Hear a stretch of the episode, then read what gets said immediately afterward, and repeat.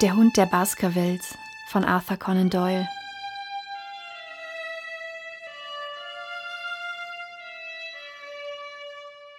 Der Fluch der Baskervilles. In meiner Tasche befindet sich ein Manuskript, sagte Dr. James Mortimer. Das ist mir aufgefallen, als Sie hereinkamen, antwortete Holmes. Es ist ein altes Manuskript. Frühes 18. Jahrhundert, sofern es sich nicht um eine Fälschung handelt. Wie können Sie das wissen?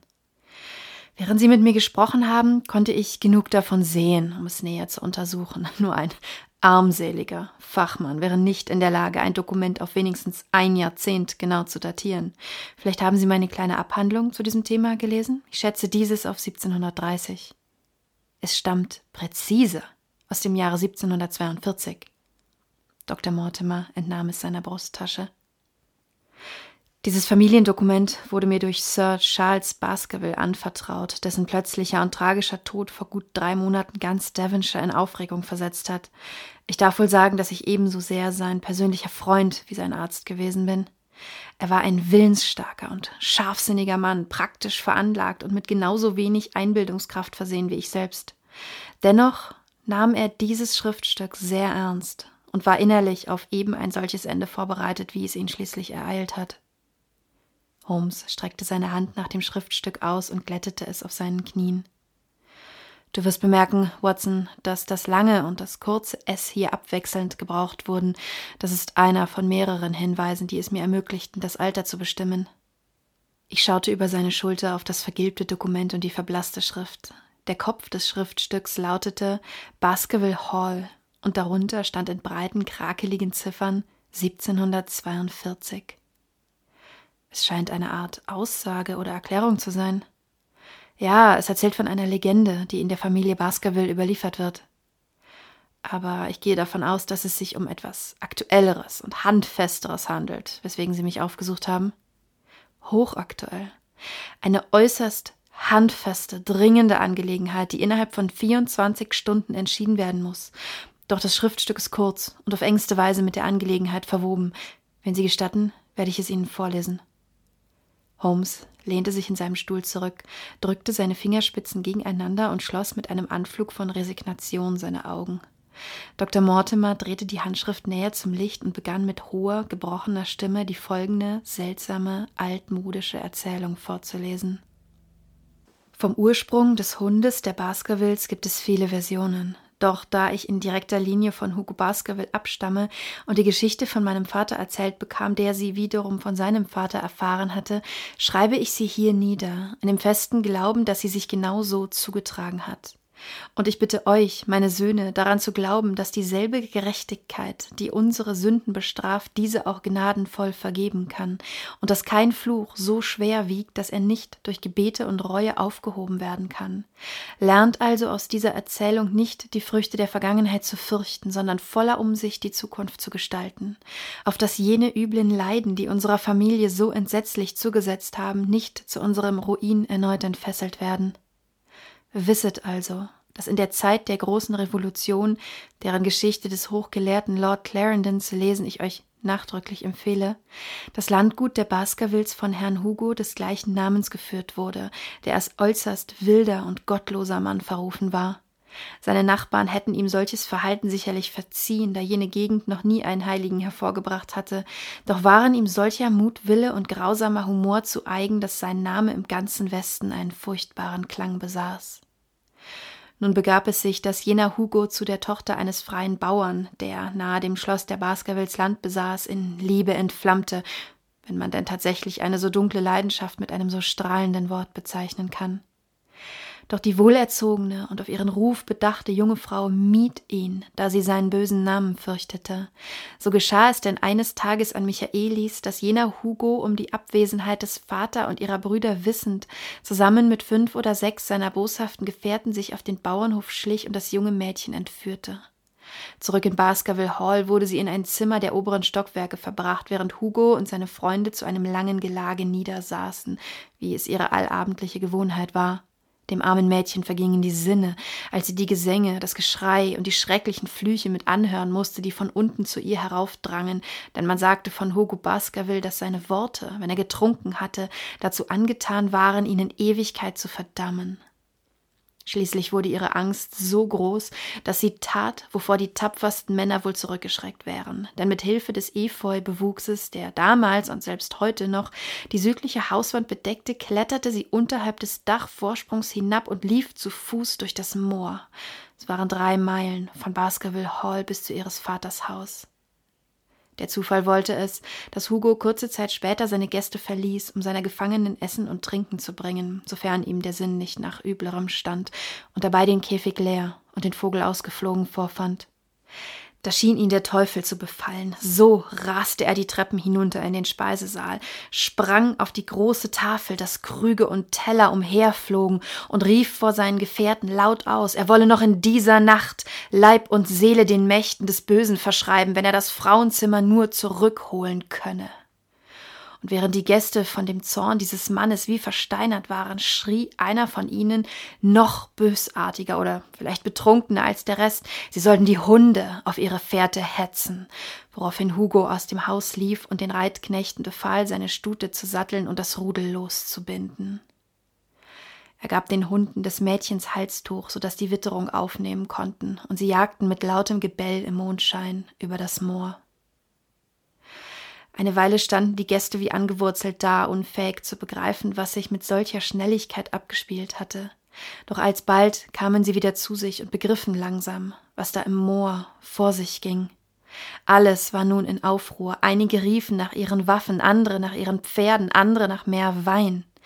Aber schließlich kehrte der Verstand in ihre wirren Köpfe zurück und alle zusammen, dreizehn an der Zahl, sprangen auf ihre Pferde und nahmen die Verfolgung auf. Hell beschien sie der Mond, und sie ritten rasch Seite an Seite den Weg entlang, den das Mädchen auf dem Weg nach Hause genommen haben musste.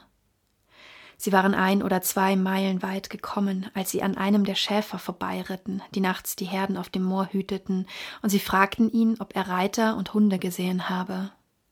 Die Legende beschreibt, dass der Mann so verrückt vor Angst war, dass er kaum sprechen konnte. Aber schließlich tat er kund, das unglückliche Mädchen gesehen zu haben, die Hunde auf ihren Fersen. Doch ich sah mehr als das, sagte er, denn Hugo Baskerville ritt auf seiner schwarzen Stute an mir vorüber und stumm hinter ihm her jagte ein Höllenhund, wie ihn Gott niemals auf mich hetzen möge. Die betrunkenen Junker verfluchten den Schäfer und ritten weiter. Bald jedoch lief es ihnen kalt den Rücken hinunter, denn sie hörten ein Galoppieren über das Moor, und die schwarze Stute mit weißem Schaum bedeckt kam zurück mit schleifenden Zügeln und leerem Sattel. Die Reiter drängten sich dichter aneinander, denn große Furcht stieg in ihnen auf. Doch noch immer setzten sie ihren Weg über das Moor fort, auch wenn jeder von ihnen, wäre er alleine gewesen, sofort umgekehrt wäre. Langsamer reitend als zuvor gelangten sie schließlich bei den Hunden an, diese, obwohl für ihre Rasse und ihren Mut berühmt, saßen winselnd auf einem Haufen am Rande einer tiefen Senke im Moor. Einige schlichen sich davon, andere starrten mit gesträubtem Nackenfell und stierem Blick in das enge Tal, das sich vor ihnen ausbreitete. So hatte die Gruppe also angehalten, und wie zu vermuten, waren die Männer weitaus nüchterner als zum Zeitpunkt ihres Aufbruchs. Die meisten von ihnen waren durch nichts zu bewegen, weiterzureiten, doch die drei wagemutigsten oder vielleicht betrunkensten ritten in das enge Tal hinab. Unten weitete es sich zu einer breiten Ebene, auf welcher zwei jener großen Steine standen, die einst von längst vergessenen Menschen dort aufgerichtet wurden und heute noch dort stehen. Hell erleuchtete der Mond die Lichtung, und in ihrer Mitte lag das unglückliche Mädchen dort, wo sie vor Erschöpfung und Angst tot zusammengebrochen war. Jedoch war es weder der Anblick ihres Leichnams noch der neben ihr liegenden Leiche von Hugo Baskerville, der den drei draufgängerischen Wüstlingen die Haare zu Berge stehen ließ. Über Hugo gebeugt, seine Kehle zerfleischend, stand ein grausiges Untier, eine große, schwarze Bestie von der Gestalt eines Hundes, doch größer als jeder Hund, den je ein menschliches Auge erblickt hat und während sie es anstarrten, zerfetzte das Untier ungerührt Hugo Baskervilles Kehle, als es ihnen schließlich seine glühenden Augen und tropfenden Lefzen zuwandte, schrien sie vor Entsetzen laut auf und ritten um ihr Leben davon. Einer von ihnen, so heißt es, starb noch in derselben Nacht vor Grauen, die beiden anderen jedoch waren den Rest ihres Lebens gebrochene Männer. So geht die Legende, meine Söhne, vom Ursprung des Hundes, von dem es heißt, dass er seither die Familie auf übelste Weise heimsucht. Wenn ich es nun hier niederschrieb, so deshalb, weil etwas, womit man vertraut ist, weniger Furcht einflößt, denn Dinge, die nur angedeutet oder vermutet werden. Auch kann nicht geleugnet werden, dass viele Mitglieder unserer Familie eines unglücklichen Todes gestorben sind, auf plötzliche, blutige und geheimnisumwitterte Weise.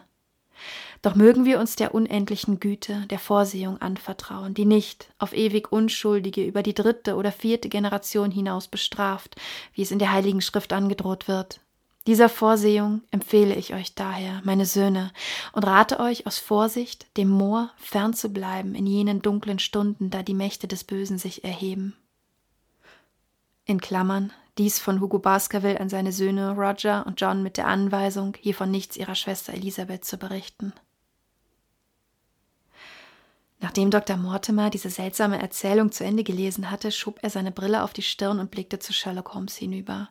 Dieser gähnte und warf seinen Zigarettenstummel in das Kaminfeuer. Nun? fragte er. Finden Sie das nicht interessant? Für einen Märchensammler. Dr. Mortimer zog eine zusammengefaltete Zeitung aus seiner Tasche. Nun gut, Mr. Holmes, dann werde ich Ihnen jetzt etwas Aktuelleres vorlegen. Dies hier ist der Devon County Chronicle vom 14. Mai dieses Jahres. Darin findet sich ein kurzer Artikel über die Umstände des Todes von Sir Charles Baskerville, der ein paar Tage zuvor eingetreten ist. Mein Freund beugte sich etwas vor und der Ausdruck auf seinem Gesicht wurde etwas erwartungsvoller. Unser Besucher rückte seine Brille zurecht und las. Der kürzlich überraschende Tod von Sir Charles Baskerville, der als Kandidat der liberalen Partei für die bevorstehende Wahl in Mittel Devon im Gespräch war, hat einen Schatten auf die Grafschaft geworfen. Obwohl Sir Charles erst kurze Zeit in Baskerville Hall residierte, so haben sein liebenswürdiger Charakter und seine äußerste Großzügigkeit die Zuneigung und Anerkennung aller gewonnen, die mit ihm in Berührung kamen. In dieser Ära der Neureichen ist es erfreulich, noch Fälle wie diesen zu erleben, wo der Spross eines alten Geschlechts dieser Grafschaft einstmals ins Unglück gestürzt sein eigenes Vermögen erworben und hierher gebracht hat, wo er den früheren Stand seiner Familie wiederherstellen konnte. Wie bekannt hat Sir Charles durch Spekulationen in Südafrika erhebliche Summen gewinnen können. Klüger als jene, die nicht aufhören können, bis das Glück sich wieder gegen sie wendet, zog er seine Gelder rechtzeitig ab und kehrte nach England zurück. Vor zwei Jahren erst bezog er Baskerville Hall und es ist allgemein bekannt, welches Ausmaß seine Pläne hinsichtlich Wiederaufbau und Erweiterung seines Stammsitzes hatten, deren Verwirklichung jetzt durch seinen Tod unterbrochen worden ist. Da er selbst keine Kinder hat, war es sein offen erklärter Wunsch, dass die gesamte Grafschaft zu seinen Lebzeiten von seinem Vermögen profitieren solle, und viele Bürger werden daher Grund haben, sein vorzeitiges Ende zu beklagen. Seine großzügigen Schenkungen zu örtlichen und grafschaftlichen Wohlfahrtszwecken wurden in dieser Zeitung schon häufig erwähnt. Die mit dem Tode von Sir Charles verbundenen Umstände können nicht als durch die Untersuchung völlig geklärt bezeichnet werden, doch wurde letzten Endes genug festgestellt, um den Gerüchten entgegenzutreten, die örtlichem Aberglauben entsprungen sind. Es gibt keinerlei Anlass, unnatürliche oder gar übernatürliche Ursachen zu vermuten. Sir Charles war Witwer und ein Mann, von dem es hieß, er habe eine gewisse exzentrische Art. Trotz seines beträchtlichen Vermögens führte er ein eher einfaches Leben, und seine Dienerschaft in Baskerville Hall bestand lediglich aus einem Ehepaar namens Barrymore. Der Mann diente als Butler und die Frau als Haushälterin. Ihre Aussage, die von mehreren Freunden bestätigt wurde, weist darauf hin, dass die Gesundheit von Sir Charles sich seit längerem verschlechtert habe. Vor allem ein Herzleiden machte sich durch Veränderung der Gesichtsfarbe, Atembeschwerden und plötzliche Anfälle nervöser Depression bemerkbar. Sir James Mortimer, der Freund und Hausarzt des Verstorbenen, konnte dies ebenfalls bezeugen. Die Tatsachen in diesem Fall sind einfach. Sir Charles Baskerville hatte die Angewohnheit, jeden Abend vor dem Schlafengehen einen Spaziergang durch die berühmte Taxusallee von Baskerville Hall zu machen. Die Aussage der Barrymores bezeugt diese Gewohnheit. Am 4. Mai erklärte Sir Charles, dass er beabsichtige, am folgenden Tag nach London zu fahren und ordnete an, Barrymore solle seine Koffer packen. Wie üblich unternahm er auch an diesem Abend seinen nächtlichen Spaziergang, bei welchem er, wie gewöhnlich, eine Zigarre rauchte. Er kam jedoch nicht zurück. Als Barrymore um Mitternacht die Haustür noch immer unverschlossen vorfand, geriet er in Sorge und machte sich mit einer Laterne auf die Suche nach seinem Herrn. Es war ein regnerischer Tag gewesen, so dass man den Fußspuren von Sir Charles auf der Allee leicht folgen konnte. Auf halber Strecke befand sich ein Tor, welches hinaus aufs Moor führt. Es gab Anzeichen dafür, dass Sir Charles dort einen Moment verweilte. Dann setzte er seinen Weg die Allee hinunter fort bis zum äußersten Ende, wo seine Leiche entdeckt wurde. Ein Umstand, der noch der Aufklärung bedarf, ist die Aussage von Barrymore, dass die Fußspuren seines Herrn sich verändert hatten seit dem Moment, da er am Tor zum Moor verweilt hatte, und dass es von da an so aussah, als sei er auf Zehenspitzen gegangen. Ein gewisser Murphy, der mit Pferden handelt, hielt sich zu diesem Zeitpunkt nicht weit entfernt auf dem Moor auf, scheint jedoch nach eigener Aussage ziemlich betrunken gewesen zu sein. Er behauptet, Schreie gehört zu haben, aber es ist ihm unmöglich anzugeben, aus welcher Richtung sie kamen. Man hat auch keinerlei Anzeichen von Gewalt an Sir Charles Körper entdecken können, und obwohl nach Aussage von Dr. Mortimer sein Gesicht auf kaum glaubliche Weise verzerrt war, so sehr, dass der Arzt sich zunächst weigerte zu glauben, dass es sich tatsächlich um seinen Freund und Patienten handelte, erklärt sich dies aus der Tatsache, dass ein solches Symptom in Fällen von Atemnot und Tod durch Herzanfall nicht ungewöhnlich sei. Dieser Befund wurde durch die Autopsie bestätigt, die eine schon länger zurückreichende organische Erkrankung belegte, so dass auch der offizielle Spruch an einer natürlichen Todesursache festhielt. Man kann damit zufrieden sein, denn es ist außerordentlich wichtig, dass der Erbe von Sir Charles sich in Baskerville Hall niederlässt, um das gute Werk seines Vorgängers fortzusetzen, das auf so traurige Weise unterbrochen wurde. Hätte das prosaische Resultat des Leichenbeschauers den romantischen Legenden, die im Zusammenhang mit der Affäre wieder auftauchten, nicht endlich ein Ende gesetzt, so wäre es sicherlich schwierig geworden, jemanden zu finden, der Baskerville Hall bewirtschaftet. Soweit bekannt ist der nächste Verwandte Mr. Henry Baskerville, der Sohn von Sir Charles Baskervilles jüngerem Bruder, sofern er noch lebt. Er soll sich zuletzt in Amerika aufgehalten haben, und Nachforschungen mit dem Ziel, ihn von seiner Erbschaft zu unterrichten, sind bereits im Gange. Dr. Mortimer faltete die Zeitung wieder zusammen und steckte sie in seine Tasche zurück. Dies sind die öffentlich bekannten Tatsachen, Mr. Holmes, die in Zusammenhang stehen mit dem Tod von Sir Charles Baskerville. Ich darf Ihnen dafür danken, sagte Sherlock Holmes, dass Sie meine Aufmerksamkeit auf einen Fall gelenkt haben, der wohl einige interessante Aspekte aufweist. Ich las kürzlich einige Zeitungsartikel darüber, aber ich war überaus in Anspruch genommen durch jenen kleinen Fall der vatikanischen Kameen und in meinem Eifer, dem Papst dienlich zu sein, habe ich einige interessante englische Fälle aus den Augen verloren. Dieser Artikel, sagten Sie, enthält alle öffentlich bekannten Tatsachen? So ist es. Dann berichten Sie mir doch über die nicht öffentlichen. Er lehnte sich zurück und presste mit unbewegter Miene und im Ausdruck ungeteilter Aufmerksamkeit seine Fingerspitzen gegeneinander. Wenn ich dies tue, sagte Dr. Mortimer, der nun aufgeregter wirkte, erzähle ich Ihnen Dinge, die ich sonst niemandem erzählt habe. Der Grund, warum ich dies vor dem Leichenbeschauer nicht erwähnt habe, liegt darin, dass ein Mann der Wissenschaft sich wohl kaum öffentlich dem Ruf aussetzen würde, einem volkstümlichen Aberglauben Vorschub zu leisten.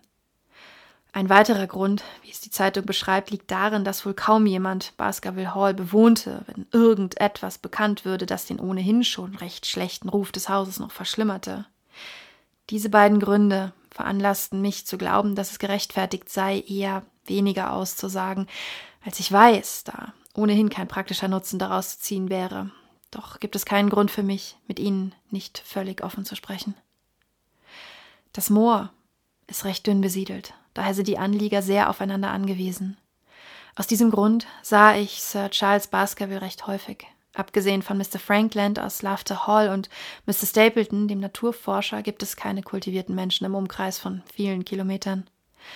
Sir Charles lebte zwar sehr zurückgezogen, aber der Umstand seiner Krankheit brachte uns zusammen und gemeinsame wissenschaftliche Neigungen ließen eine enge Beziehung entstehen.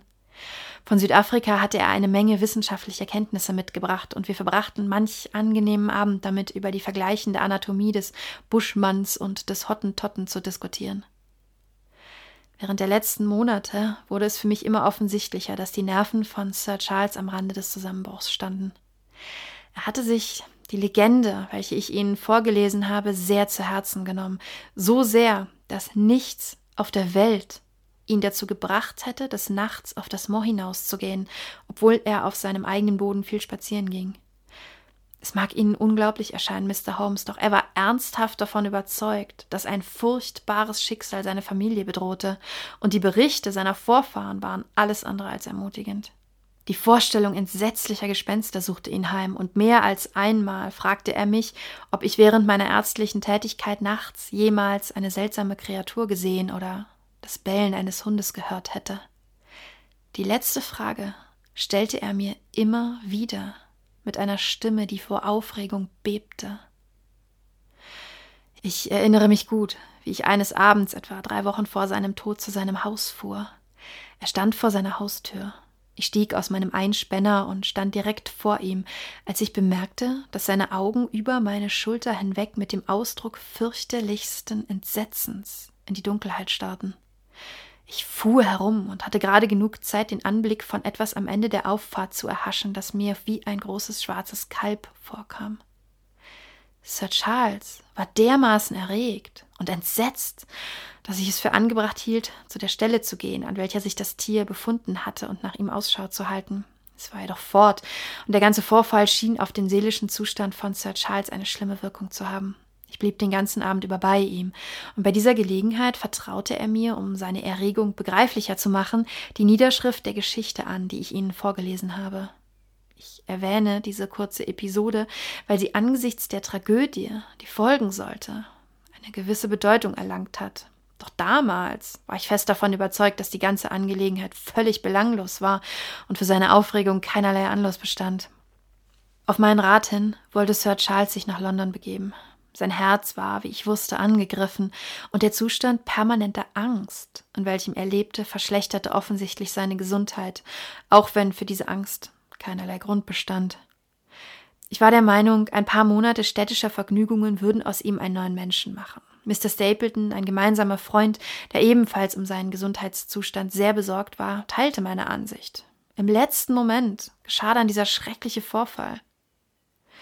In der Nacht, in der Sir Charles starb, schickte Barrymore, der ihn gefunden hatte, den Stallknecht Perkins zu mir. Und da ich noch spät auf war, konnte ich Baskerville Hall innerhalb einer Stunde erreichen. Ich prüfte und sammelte alle bei der Untersuchung erwähnten Fakten. Ich folgte den Fußspuren die Taxusallee hinunter.